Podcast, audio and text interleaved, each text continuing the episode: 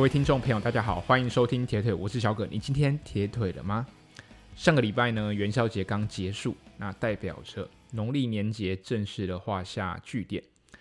那在上个礼拜开始是开工的第一周，那同时也是我准备普优马开始进入进展期的第一周。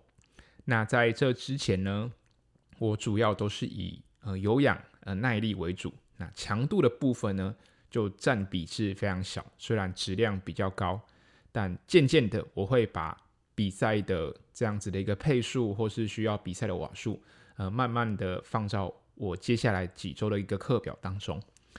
那二月呢，好死不死，就是因为政策的关系嘛，就是需要补班两天，就是有第一周跟第三周的礼拜六，就是已经被拿去，就是给之前过年。放假放掉，有点那种先甘后苦的感觉。不过我想呢，对于很多老司机的听众，早就已经把假请好。毕竟礼拜六、礼拜天对于铁人来说是一个很重要的一个训练。至少我可以说，平常你可能跳过一两次的课表，但是如果呃周末这两天有做到呃基本的长距离，毕竟铁人三项这样一一三或二二六。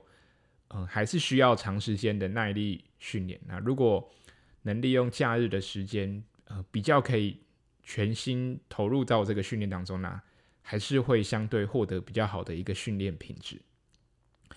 那在接下来的六周当中，我会慢慢的把呃我的值跟量慢慢堆上去。那但是可能训练时数都不会变。那但是呃比赛的瓦数跟配速呢会。慢慢的增加在我的训练的当中，那我也不会呃去做所谓的呃减量周或调整。我希望呃一周一周就比前一周可能多一点点的质量，然后去微调，去感觉到身体的哪些变化。对，那刚好可能上个礼拜呢，台北都在下雨，那接下来我看这个天气也都不是很好，所以。上个礼拜六的呃骑程呢，我是在呃室内完成的。那跟之前比较不一样的是，我之前可能骑长距离呃长时间的那种训练台，我比较不会在意呃我吃的东西，可能就是呃想吃什么就摆在旁边就吃什么。那我这一次呢，我会就是我选择了我比赛当天吃什么，那我在训练台上就吃什么，所以我基本上。我只吃的呃电解质跟呃能量胶，大概是这两个东西，所以其他东西我都呃没有在这个彩台的训练当中去吃。你看，因为有些人可能会想说吃一点呃比较固态的东西，或者是他可能会想喝可乐啊、汽水等等，呃每个人不一样。但我这次呃室内训练，就把我比赛当天会吃到的东西，把它。用在平常的训练当中，让身体也能够去消化吸收对，呃补给品的一个耐受度这样子。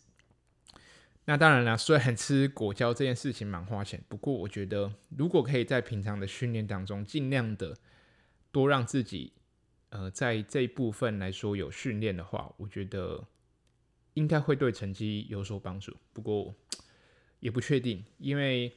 自从去年年底跟 Justin 聊完之后，就是开始想在这个周期，呃，重新调整一下自己对于训练的一个看法跟改变。可能跟过去差异不大，但是就是我尽量能在呃强度呢跟呃有氧的中间去做一个更好的一个平衡。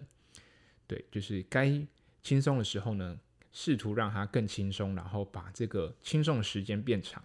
那该做强度的时候，就好好做强度。那不要因为可能状况好，或者是体感好，就去多做进一步的可能去增加瓦数，或者是加快配速。我花更多时间去看，嗯、我的心率跟呃配速，或是心率跟瓦数之间的一个平衡点。那慢慢去抓感觉，看能不能在呃。我比赛的前一周的周末能够达到我呃预期设定的一个目标，那比赛的话就是呃顺其自然这样子。好，那当然了，这样子的尝试，不论结果好坏，我之后都会嗯再跟大家分享。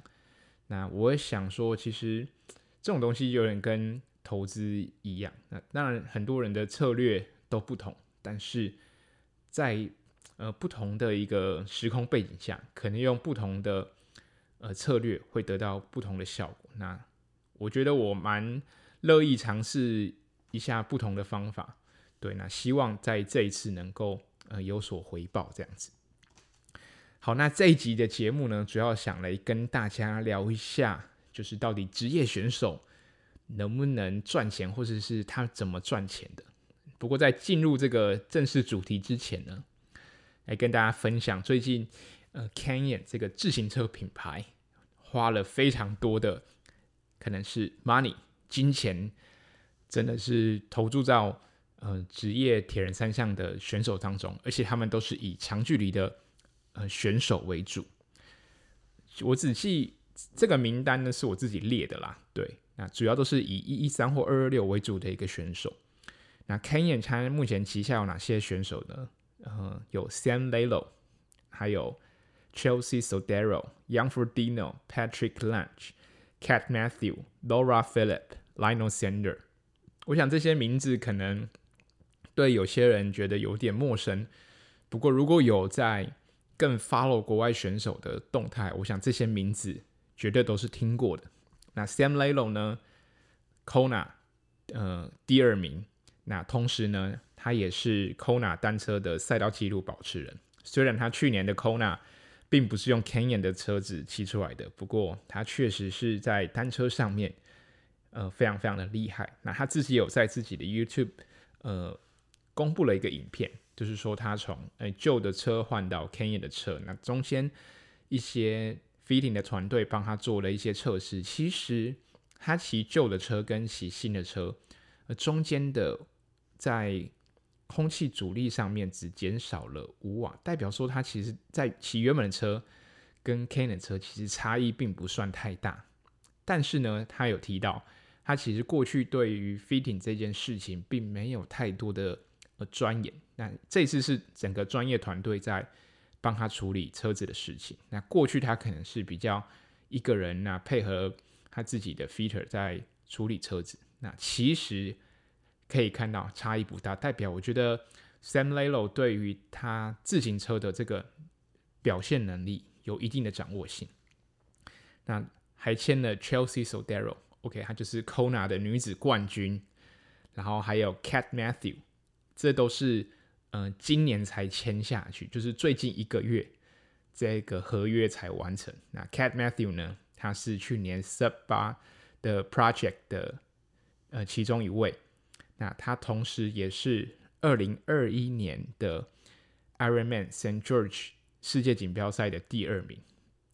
OK，这三位选手都是等于是在 Ironman 或者是。这个长距离的铁人三项真的是大有名气啊！那 Young Fordino 不用说，他是二零零八年的奥运冠军、Kona 冠军、Ironman 七零点三的冠军。那大家都知道这个人，只是 Young Fordino 可能他也提到他最近要呃慢慢的要回到赛季的训练当中。对，不过他绝对是擦亮 Canyon 的招牌，非常重要的一位选手。那 Patrick lan 他也是原本就是呃 Canyon 的选手，他他是一七年以及一八年的 Kona 冠军。再来就是 Laura Philip，Laura Philipp 也是在呃之前就是 Canyon 的选手，那他是目前最接近二二六呃破纪录的选手，因为他在、欸、去年的时候就差的大概十几秒、十秒左右就打破了纪录，但还是非常可惜。那他在去年的 Kona 拿下第四名，也是一个非常好的一个成绩。那 Lionel Sander 呢？我想很多人都认识他。虽然 Lionel 的成绩不算特别特别的突出，那在他在二零二一年的 St. George 的世锦赛拿下了，等于是第二名，是非常不错。虽然那场比赛没有太多的大咖，那他也在很多的七零点三的比赛都拿下第一名。那我自己觉得。嗯，以 Lionel Sander 而言，我觉得他算是这个 Can Canyon Family 当中，虽然成绩不是最顶尖的，但他绝对是网络上是人气王啊。对，所以我觉得 Canyon 投资它也绝对是合情合理。OK，那到底为什么 Canyon 可以花那么多的呃金钱呃投入在职业选手当中？我们可以去看一下去年的 Kona 总共有两百九十三位选手使用 Canyon 的三铁车。那第一名呢是 Cervelo，第二名是 Trek。那 Canyon 呢是占了排行榜的第三名。那包含我今年刚有提到，就是上一期节目提到我骑车从台北骑回台中。OK，我们有五个人里面就只有我骑呃捷安特的车子，那其他人呢都是骑 Canyon 的三铁车。OK，所以从这几个合约上可以看到，就是 Canyon 投资在呃职业选手上确实花了很多的心思，还有他的金钱。那我想，呃，Canyon 在他的 Speed Max，就是他的三铁车卖的那么好，也不是没有原因。我觉得它可以算是目前市面上三铁车来说，整合算是最优异的。当然，剩下其他的厂商，我觉得在这个整合的部分还要再多加油。所以总结来说，Canyon 赞助了那么多榜上有名的选手，那这些选手刚好也是。我上一集有提到，就是说，诶，我自己今年会特别注意的选手，没想到他们都一一的被 Canyon 签下来，所以也值得期待他们的一个表现。这样子，OK，那既然提到合约，那我想再提到另外一个很特别的选手，他叫 Ruth Astle。那一般人可能都没听过这个名字，不过呢，他在呃，YouTube 有个影片呢，就是不小心拍的，呃，就是跑到我的 YouTube 上，我就点进去看了一下，因为那个标题非常非常吸引我。他在分享的是，到底当职业选手能赚多少钱这样子。OK，那先来介绍一下 Ruth Astle 这位选手好了。那 Ruth Astle 他是二零一九年哦，当初那时候 Kona 是以分龄组的。这个选手身份上场，她当时是呃三十到三十四岁组的一个女子选手。那她以九小时二十分零六秒的成绩呢，拿下了所有分龄女子当中的第一名。那所以她的这个优异的表现，让她最后选择转职业选手这样子。那。这里补充一下，他当时九小时二十分零六秒的成绩，分别在游泳是一小时零一分二十二秒，那单车骑了四小时五十五分二十七秒，非常非常厉害。那跑步呢，三小时十七分四十五秒，也是还不错的一个水准。以当时他是分龄组的选手来说，我觉得这个已经比非常多男性选手还要厉害。那虽然 Ruth Astle 他现在转了职业选手，不过他同时有一份呃正职的工作，是在一个银行集团。对，那他比较他不用每天上班了，但他一个礼拜好像还是要上两到三天的班这样子。那他在去年的 Kona 呢，是以九小时二十分三十七秒哦，这个成绩比他当时在分龄组的成绩还要慢了一点。那他拿下了女子组的第十四名。不过呢，他在呃 PTO，就是我看了一下，他在今年二月的资料，他 PTO 是排名第十九名，其实还是非常非常厉害，非常非常的前面这样子。那 Ruth Astle 他过去有什么比较厉害的一个成绩？就是 Ironman，他曾经拿下了呃 Ironman 南非的第一名。那他以八小时三十八分五十秒，呃，拿第一名，这同时也是他个人二二六的记录。那他去年有拿下了 Ironman 以色列第一名，然后他也曾经参加了英国 Gravel 自行车的一个比赛，也拿到了冠军。那同时呢，他是去年 Ironman St. George 世锦赛的第五名。哦，这个成绩应该是对他来说，应该是职业生涯当中排名最好的一次。那还有二零二二年，就是去年，他也参加刚刚提到 Cat Matthew Project Eight 那个计划当中的其中一位。对，所以这位选手从嗯过去的是所谓分龄的选手，那到转职业组，我想这个变化或者是心境上面，他可能哎更有这个立场跟大家来谈。所以他有聊到说，他到底。呃，去年当职业选手到了，到底赚了多少钱？又是花了哪些钱？这样子，OK，他提到他总共呃赚进了呃八万七千英镑，换算成台币大概是呃三百二十万左右。对，那他的这个八万七千英镑呢，有些是从比赛的奖金而来，那有些是从呃赞助商的。呃，上面的奖金而来，就是有时候他就是赞助商，他会例如说，我今天在 Ironman 哦获得了呃第三名，那我可以拿到假设是五万块美金，那赞助商就会给你相同的一个奖金，当做你的激励，就是所谓的激励奖金这样子。那在你 PTO 的排行榜上也会有一些 bonus 的奖金。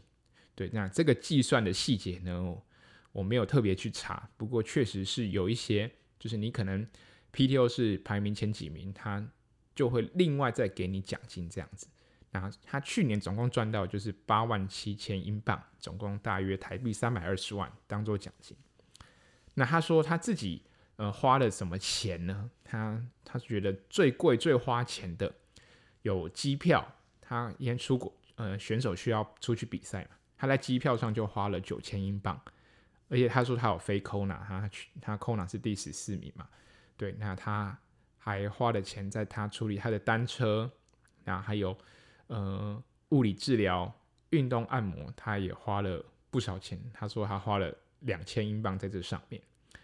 那游泳或者是健身房呢，也花了两千英镑。那甚至他还参加了训练营，他去。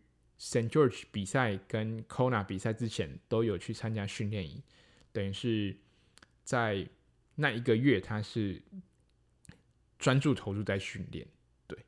然后，当然他在训练营呃的过程当中，很多的住宿呢，他都是呃有关系的方式，然后让他可以有比较多的 discount，或者是他不太需要。去付所谓的住宿的钱，因为他也提到住宿是职业选手非常花钱的一部分。那 total 他最后等于是他的收入扣掉他的这所谓的训练成本，训练成本大约是两万八千五百英镑，换算成台币呢，大约是一百万左右。对，那他自己也帮自己就是多赚了零用钱，就是他卖掉他自己过去。可能自己买的旧车架或者是一些零件，这也帮他赚进了大约一千英镑。对，那他也提到他拍 YouTube 的影片呢，也会有收入，这也是他呃其中一部分。不过他有提到了，就是说他并没有把他身兼教练这个呃工作的钱算进去，因为他觉得说真正的职业选手应该是就是靠比赛赚钱，他以这个出发点去。跟大家分享说，到底职业选手呃赚了多少钱这样子。OK，那当然他也提到说，很重要的一点就是今年，呃，应该说去年他参加在 PTO 的比赛，他有很多的奖金都是从那边来。这一部分我等下会在后面再跟大家多做一个补充。对，所以他总共等于是收入扣掉他的训练成本，大约赚进了新台币两百一十万。对这个数目，他自己都有点出乎意料。那他也有提到一些比较细节的部分，就是说，像 Ironman 的奖金可能已经是呃扣掉税的，或者是每个比赛的奖金，它的那个税制会有点不一样，都会影响到他真正实际拿到的一个报酬这样子。不过，从 Ruth Astle 的他从过去是分龄组转到职业组，那又可以透过奖金拿下。这样算是一个还不错的报酬，我觉得真的是很非常非常的厉害。那同时也可以看到，其实职业选手，呃，钱真的不好赚，你光比赛就要飞来飞去。那奖金的部分，跟澳网啊，或者是其他的，嗯、更职业化的运动相比，其实钱还是来的比较少。那刚提到很多的赞助商都会给选手所谓的激励奖金，那同时也等于如果这些呃赞助商，呃，当选手没有比赛的时候，你除了原本的可能凸台上的奖金拿不到之外，那在赞助商的激励奖金上也可能拿不到，所以这个选手的身体健康真的是非常非常的重要。那另外我觉得也很特别的就是，其实呃职业选手他们会去在比赛前参加这个所谓的训练营或者是基地营，我觉得这个对选手而言似乎有一定的帮助，但是因为我们平常都有工作嘛，你不可能整个抽抽离一个月，然后为了一场比赛，然后完全不工作，对我们来说是不太可能的。那我觉得相对的，国外的赞助商，因为几乎都是品牌总部直接找的选手，因你看台湾很多国外的品牌，其实台湾都只是代理商而已，相对的资源就没那么多。那因为国外的赞助商主要都是呃直销商，都是品牌总部自己下来，所以他们签的。合约的里面的利润，或者是对选手的一个保护来说，是相对比较好。那看完这个 Ruth Astle 在 YouTube 影片分享，那同时我也在那个 Try 二四七的这个国外的网站上，刚好也有嗯最近呃推了一个文章，也还不错。他说，到底顶尖职业铁人三项选手到底赚了多少钱？OK。赚的最多钱的，我想这里我就不用多做赘述了，绝对是两位挪威选手，Eden 跟 Blumenfeld。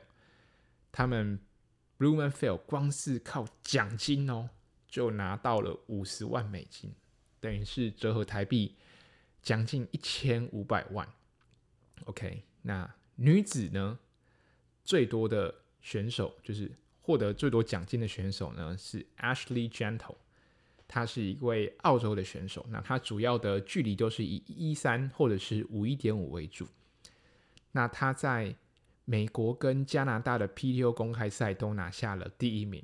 那另外他在 Collins Cup 拿下了第二名，等于是呃 PTO 的这个奖金占他所有去年比赛奖金的九十二个 percent。所以可以知道，现在的职业选手不论是哪一个距离的，他们都非常愿意为了奖金，然后去参加 PTO 的赛事。那这篇文章也同时也提到，奖金最多的前六位选手，他们获得的奖金有一半都是来自 PTO 的比赛，所以可以看到 PTO 在给职业选手的奖金上是非常非常的丰厚。那以加拿大。呃，PTO 公开赛为例好了，它第一名就是十万美金，等于就是三百万台币。那第二名有七万美，第三名有五万美金。那最后第二十名呢？他有多少钱？第二十名还可以拿到五千美金，等于是，嗯、你有完赛，PTO 都会提供一个还不错也优渥的。这样子的一个金额，诶，五千美金换算成台币也有十五万。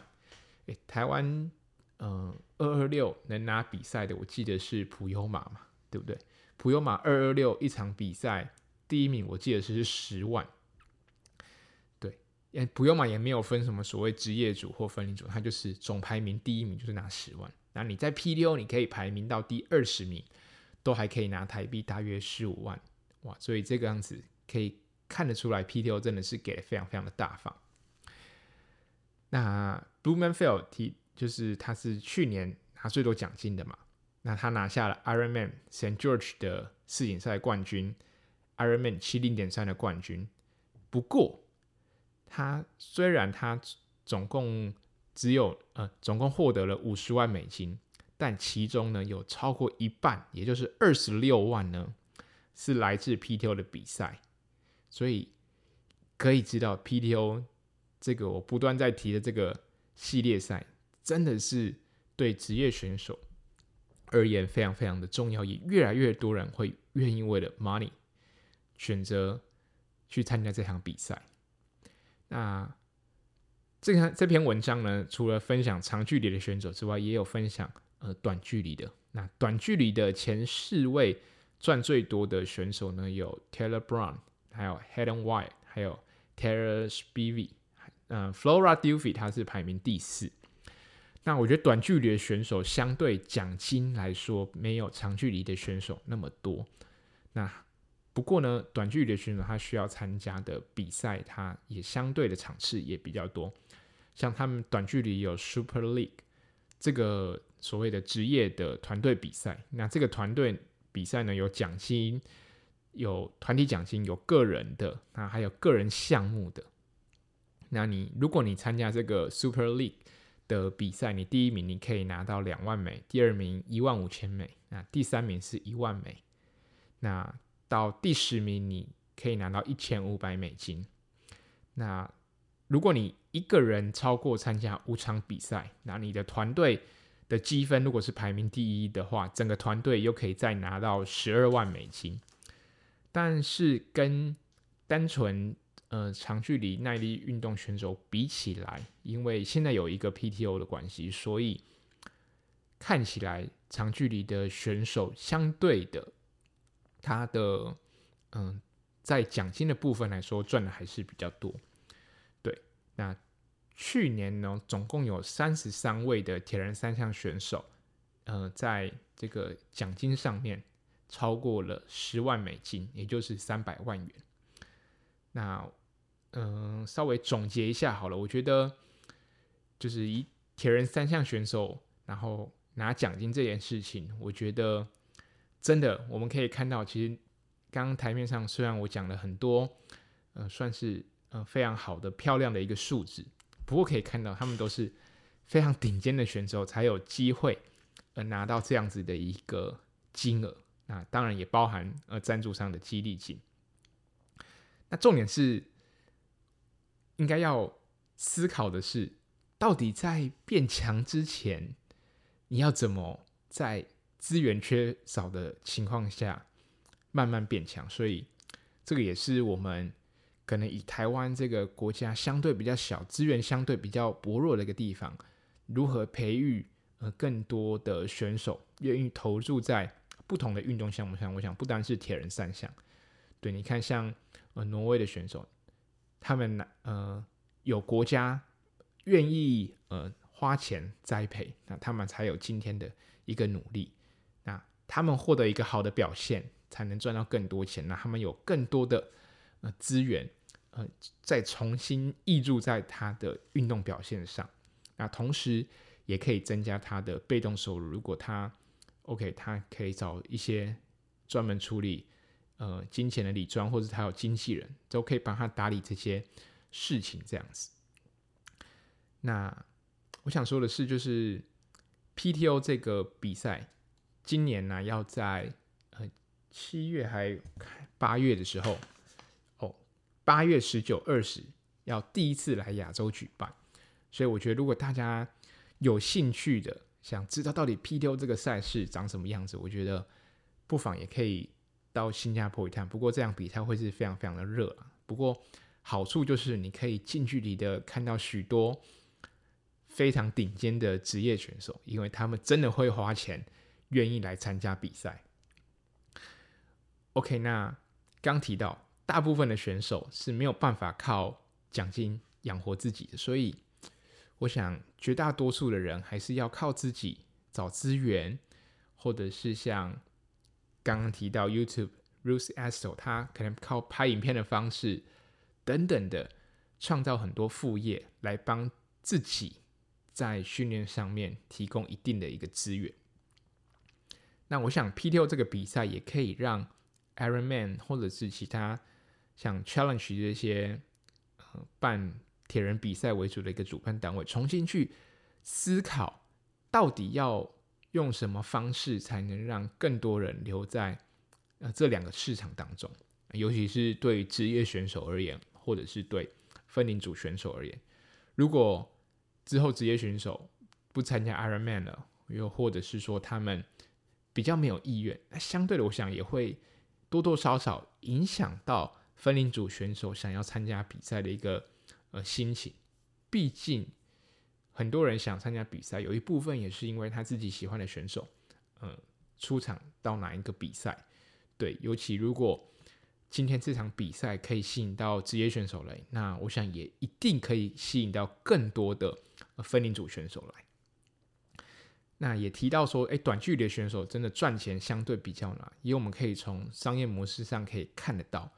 那我们一般，我想大部分的听众都喜欢参加一一三啊、二二六。那当然比较可能相对还没有投入那么长时间呢，可能都是比五一五。不过以一一三跟二二六对比起五一五的这个市场来说，大家还是相对，如果今天都去台东了，我还是希望至少能参加一场一一三的比赛。所以可以看到的是，呃，一一三或者是二二六这个距离，大家比较愿意呃花钱去报名在这些比赛上面。那比较少人会真的是愿意花钱在呃奥运距离的一个比赛上面，况且。对于大部分奥运距离选手，他们参加的比赛而言，分龄组的选手是没有办法参加的。所以可以知道，其实呃长距离的铁人三项选手，在奖金上面还是可以获得比较丰厚的一个奖金。那我觉得未来的选手应该要想办法找到更多的收入来源，不论是你可能是真正有职业的，或者是你可能呃创造自己的品牌。或者是你可以像 Lionel Sander 一样拍影片，甚至呢当教练，我想是绝大多数呃选手会选择的一条路，就是呃边当教练，那同时靠着教练的一个收入也维持自己的一个训练这样子。那未来比较年轻的选手，或者是家里的小朋友，可能未来想要成为一个职业选手，我觉得让他们。懂得理财这件事情，我觉得很重要。不单只是呃训练本身，对训练当然是重要，有好的成绩，可能才会被看见。不过相对的，有些东西，年轻人啊，靠网络行销这个东西，我觉得是要慢慢去学习，尤其是对选手而言。对，那这些东西也是我自己认为是基层教练可以去，尤其是。年轻选手转基层教练，可以慢慢去教导未来，呃，可能更年轻的一个选手。我觉得这个都是呃非常非常的必要。好的，那节目最后面呢，来看到 Apple Podcast 留言，第一个是 Vicky 吼吼吼，谢谢小葛，谢谢小葛持续用心做好节目，真的非常喜欢听你分享。我只有做家事的时间可以听 Podcast。过去一年不知道有多少颗苹果在你的声音陪伴中消耗。新年快乐，希望能继续听你分享。OK，没问题啊，绝对会继续分享。那我自己呢，吃苹果我通常是不削的啦。我是就是因为太懒，我觉得苹果是一个可以直接不用削就可以直接吃的一个水果。那我有查过说，好像苹果的皮其实只要洗好，没有农药，其实苹果的皮对于健康是蛮有帮助的。不过，如果有人可以帮我削好，其实我真的觉得还是吃没有削好的比较好。OK，好，那再就是 SoundOn 的一些赞助的留言。第一个是破少年维特啊，感谢斗内那五百一十五块，非常多，非常感谢。训练路上感谢有小葛 Podcast 的陪伴，优质节目请继续推出新品，也祝小葛新年快乐，兔年赛事一切顺利。OK，谢谢破少年维特，也祝你今年的赛事都一切顺利。那我想，我知道大家可能就是训练会很无聊，希望有一些东西能够打发时间，所以我知道我大家有这个需求，我也会尽量的多看一些东西来跟大家分享，让大家度过就是很多的训练时光。那再就是从兵，感谢斗内二二六，那谢谢小葛分享专业知识与训练，受益良多。OK，谢谢。那我自己想表达是，其实这些我学到的东西，我也是尽量嗯学习，然后用我自己，就是不单只是分享，我希望也是透过我自己实际去验证这些到底网网络上或者是这些训练跟知识是不是真的有用。那也希望透过我的回馈，然后让大家在训练上能获得帮助。然后再一次新哥，谢谢斗内一一三，有用的内容伴随我度过漫长的有氧时光，感谢。有氧时光真的是非常非常的漫长，当你真的愿意花时间去建立你的有氧底的时候，会发现最累、最辛苦、最需要耐心跟耐性的，真的就是在这些 Zone One 跟 Zone Two 的一个建立。好，那再就是雨珍的分享，感谢斗内六百块。那自己很喜欢小葛的节目，也常常分享给周边的朋友们，希望能让自己一直维持对三铁的热忱，让训练不再这么孤单与乏味。那前阵子他有向我问了一些，就是准备 Norseman 的一个训练方向。那感谢我的回复，这样子。那祝福健康平安顺心，这样子。那我自己觉得。因为我自己没有参加 Norseman，我只能就我自己的一个看法那回答。那我自己觉得出国比赛最重要的，我觉得训练先摆在第二其次。毕竟你出国比赛，你基本上你一定会想办法完赛嘛。那成绩好坏，那个就是当天见真章。那我觉得出国比赛很重要的就是把一些行政的东西，不论是机票、住宿。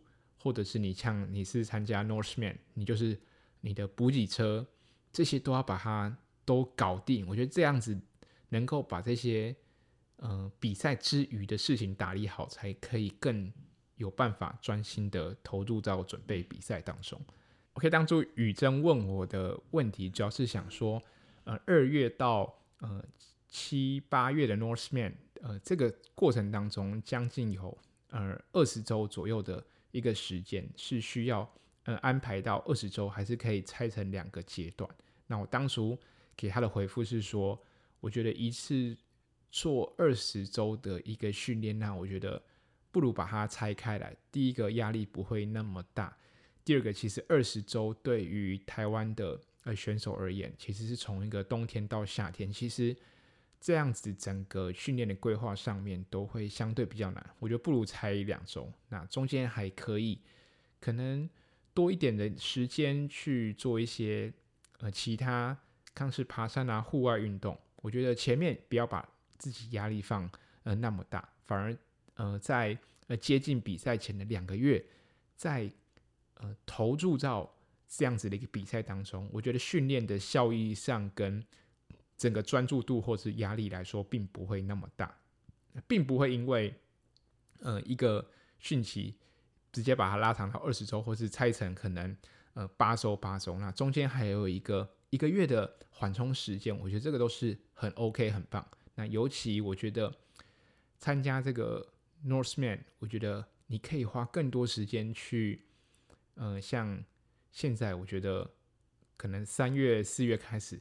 可以多去山上，或是多去白岳走走，去建立那种呃更好的有氧底，然后训练我们的一个心肺。我觉得这是一个很棒的一个训练方式。OK，那今天的节目就到这边，感谢呃听众的留言跟抖内。那希望我们今年的比赛能够一切顺利的哦。